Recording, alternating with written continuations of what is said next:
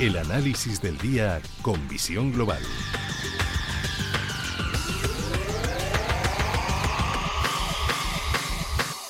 Y el análisis lo buscamos con Patricia García, socia directora de Macroyil. Patricia, muy buenas noches. ¿Qué tal? Muy buenas noches. Bueno, estamos eh, eh, ante otra semana de lo más interesante porque es cierto que se nos va abriendo el, abanico de, preocupaciones, de, nuevos focos de atención. Mañana Reserva Federal, también aquí presentación de resultados de, Inditex, tensiones geopolíticas, eh, de ver un poco cómo por dónde van a ir los, las, eh, las, relaciones y las conversaciones que están manteniendo las dos delegaciones. Eh, el petróleo lo estamos viendo como en apenas una semana ha pasado de 130 dólares, el de referencia en Europa allá está por debajo de los 100 dólares. La verdad es que es, es como para volverse loco porque o este mundo se ha vuelto loco o nos estamos volviendo locos nosotros. Yo creo que sí, que el mundo nos está mostrando que se ha vuelto un poco loco y la verdad es que para los inversores esto es un, mare magnum de, riesgos a los que vigilar. Unos se entrelazan con otros, otros ponen un poquito de tiritas a los que ya veníamos mostrando y la verdad es que ahora mismo se están confluyendo muchas cosas. Por un lado tenemos el conflicto bélico que en los dos últimos días podrían estar dando mejores noticias, pero que nosotros no esperamos que, eh, ojalá que sí, ¿no? Que el conflicto bélico acabe muy pronto, pero pero no esperamos que esto vaya a traer que el conflicto entre Occidente y Rusia vaya a moderarse mucho porque la situación está muy tensa. Y vamos a ver qué es lo que pasa con China, en qué, qué postura adopta China y eso es un riesgo que también hay que vigilar. Luego, todo esto confluye con la FED, si va a ser más restrictiva porque los, la, la, inflación está fuerte, si va a ser uh, sensible a, a los signos de desaceleración económica o los riesgos económicos y, ya para terminar de rematar, bueno, no es difícil decir que sea para rematar y veremos qué es lo que podemos esperar más adelante, pero el repunte de casos de coronavirus en China con su política de eh, COVID cero que lleva a que con pocos casos ya eh, pues tenga confinamientos importantes que tienen un impacto muy fuerte en las cadenas de suministro y que por tanto eh, acelera las expectativas de deterioro económico, pues tenemos un pastel bastante interesante que con el que lidiar. Sí, la verdad es que eh, no sé ya si faltaría alguna guinda para adornar este pastel, aunque yo creo que ya está, que, que, nos íbamos nos íbamos a empachar de comer el pastel porque verdaderamente es como todo pasando justo a la misma vez, en el mismo momento. Claro, esto añade es cierto que lo estamos viendo, más volatilidad, más incertidumbre, aunque hoy, como ha cerrado Estados Unidos con subidas por encima del 3% para el sector tecnológico, parece que eso que para los mercados no hay guerra. No hay guerra, pero sí, en realidad sí que la hay, porque lo que hay es, lo como hemos estado hablando, pues que confluyen factores que unos chocan contra los otros. Quizá el sector tecnológico haya querido cotizar hoy una Fed menos agresiva, pero la realidad es que los bonos no están cotizando eso. Eh, están cotizando, es verdad que se estaba hablando a mediados de febrero, antes de la invasión, que la Fed pudiera subir 50 puntos básicos, eh, que, que, lo anunciara mañana, esos 50 puntos básicos de subida.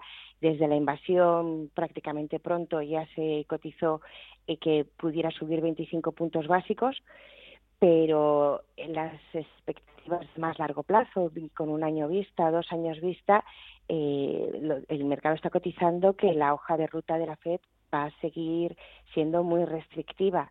Quizá haya cierta esperanza en que con la caída de los precios de las materias primas de los últimos días y esa expectativa, bueno, esa aceleración de, de, de las expectativas de deterioro económico, haya cierta ilusión en que la Fed mañana pueda mostrarse algo más complaciente, pero la realidad es que es un riesgo e-, elevado porque la Fed tiene un papelón, porque la inflación sigue elevado. Es verdad que hoy, por ejemplo, hemos conocido los precios de producción de febrero en Estados Unidos que han mostrado una ligera moderación, pero estos precios mm, muy probablemente no están viendo la, la invasión de Rusia en Ucrania, que fue el 24 de febrero, y por tanto no podemos fijarnos en este dato como para pensar que hemos visto el pico en enero.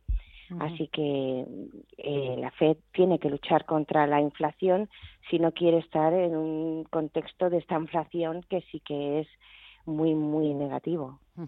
Eh, eso, la Reserva Federal, que es cierto que ya llevamos eh, escuchando a su presidenta, Jerome Powell, eh, bueno, es cierto que tuvo que reconocer que, el escenario ha cambiado de, hace unas semanas, cuando sí que habló de que pronto, en esta reunión de marzo, ya iban a proceder a un endurecimiento monetario, iban a proceder a esa primera subida de tipos en, en tres años. Pero por lo que respecta aquí en Europa me da la sensación, Patricia, de que las cosas mm, están igual que, en Estados Unidos, con ese repunte de la inflación, con la preocupación por, el impacto, las consecuencias económicas de la guerra en Ucrania, pero de momento Christine Lagarde eh, sigue sin desvelar si van a subir tipos eh, en la zona euro este año, si será en 2023 o cuándo. Pues no lo desvela porque muy probablemente no lo sepa, porque la situación para Europa es más complicada todavía. Es verdad que la inflación no antes de la invasión de Rusia en Ucrania no era tan problemática para, para la eurozona, no se veía eh, un enquistamiento tan profundo. Por ejemplo, en Estados Unidos tienen un problema con los, bueno, un problema que para los empleados es bueno porque es eh, un repunte en los salarios. Ese, ese tipo de factores no estaba influyendo en, en la inflación de la eurozona, con lo que sí que podíamos esperar un, una moderación cuando se normalizaran las cosas después del coronavirus, pero es que esto nos da de lleno, es un impacto muy fuerte por nuestra dependencia a las materias primas que vienen de Rusia y también de Ucrania y, el papel que se le pone a, a Lagarde es mucho más complicado porque la inflación eh, sube y, la desaceleración económica seguramente sea más profunda que la de Estados Unidos, así que ahí sí que va a tener que hacer un juego con los platillos bastante bastante complicado.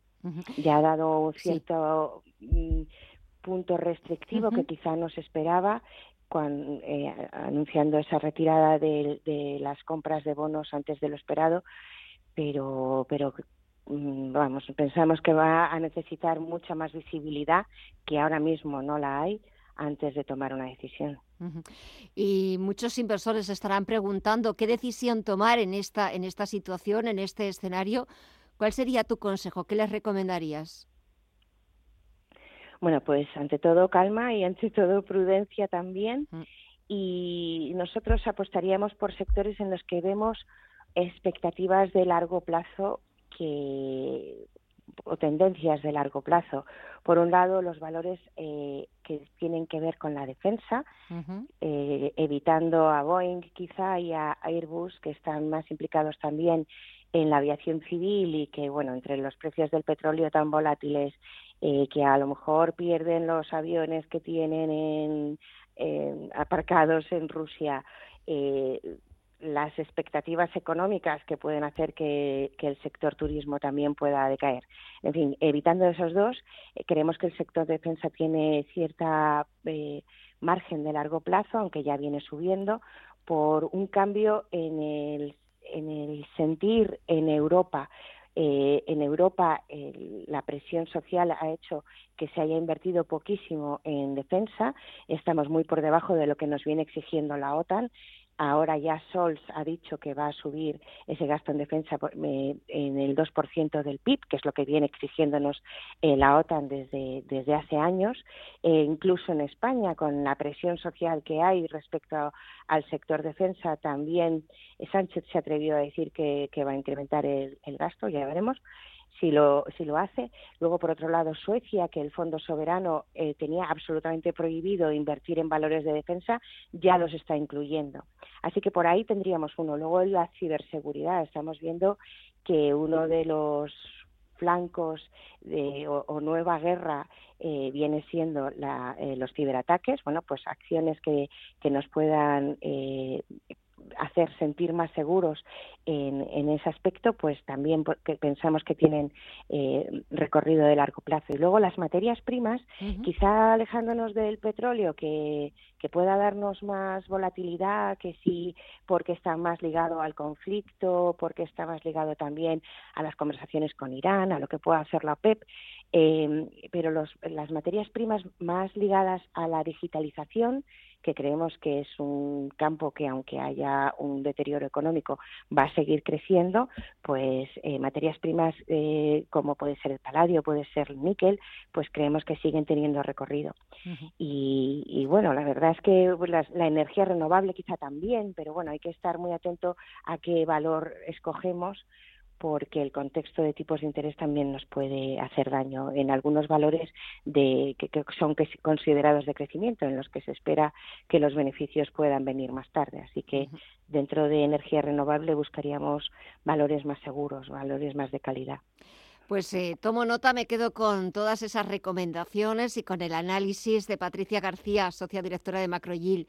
Ha sido un gusto. Muchísimas gracias, Patricia. Que pases una muy buena noche y una muy buena semana y hasta pronto. Un fuerte abrazo. Muchas gracias a vosotros. Buenas noches. Adiós.